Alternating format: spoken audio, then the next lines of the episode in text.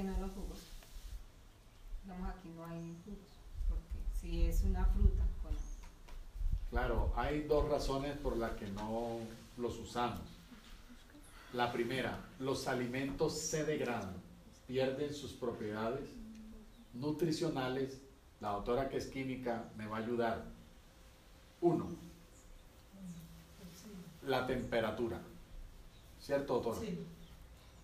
Dos, el tiempo que pasa entre hacerlo y consumirlo. ¿Cierto, doctora? Tres, mientras más se fracciona, más se desnaturaliza. ¿Cierto, doctora? Y la forma en que usted más fracciona una fruta es volviéndola jugo, la volvió mierda. Entonces las propiedades nutricionales se pierden en minutos. En minutos. Entonces usted se toma el sabor, pero ya no hay vitaminas, ya no hay enzimas, ya no hay nada. Entonces esa es la primera razón. Claro, no solo por eso es mejor comerse la fruta, es que es más barato. Usted para hacer un jugo de naranja, exprime cuatro naranjas, pero no le caben cuatro tragándoselas. Usted come una o dos. Máximo dos. Sí, entonces ahorra plata también. Claro, hay muchas razones. Pero la otra razón es que cuando uno consume líquido con las comidas, impide el comienzo de la digestión de los almidones y los azúcares. Porque la saliva es rica en tialina. ¿Cierto, doctora? Que aquí tenemos una química que no me deja echar cuento. Es rica en tialina. Entonces, cuando usted toma líquidos, lava la saliva y los almidones como la yuca, la papa, el plátano, no encuentran las enzimas para digerirse. Llegan al estómago sin empezar digestión y el estómago es ácido, mientras que la saliva es alcalina y la tialina es alcalina. Los ácidos bloquean a las bases, ¿cierto, doctora? Claro, y producen sal y agua, ¿cierto, doctora? Eso, entonces cuando llega esa huevonada acá y encuentra el medio ácido, la digestión de los almidones y el azúcar se interrumpe. Porque el ácido bloqueó el álcali. Y eso pasa para el intestino sin digestión. En el intestino se va a digerir, pero lo van a digerir las bacterias. ¿Y qué pasa, doctora, cuando los almidones son digeridos por bacterias? Se fermenta. Exacto, se fermenta. ¿Y sabe qué? Se emborracha.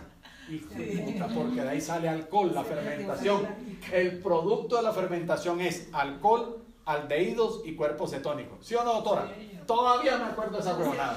Entonces usted vive borracho, putamente borracho, sin tomarse una cerveza.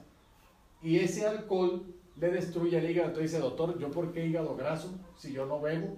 Doctor, yo porque tiene puto alcohol adentro, porque las bacterias están fermentando almidones y azúcares y produciendo alcohol, alde- aldehídos y cuerpo cetónico. Y por eso es que el paciente termina diabético.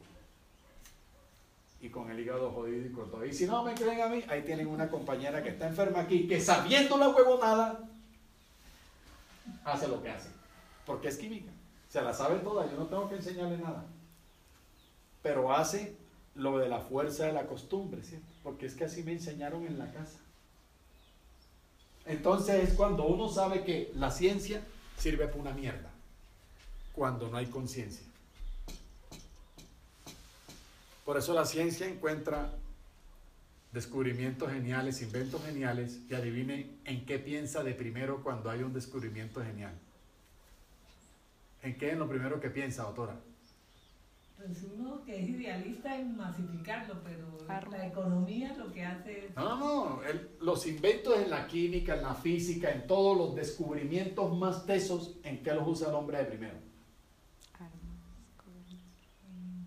En la guerra. Ah, En la puta guerra. Las armas químicas. El láser, ¿en qué pensaron de primero? No fue en hacer cirugía láser.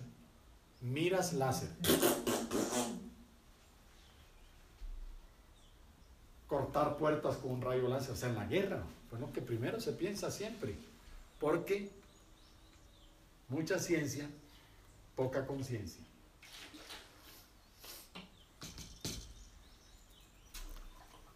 Muy bien. Entonces, De todas maneras, hagan lo que les dé la gana.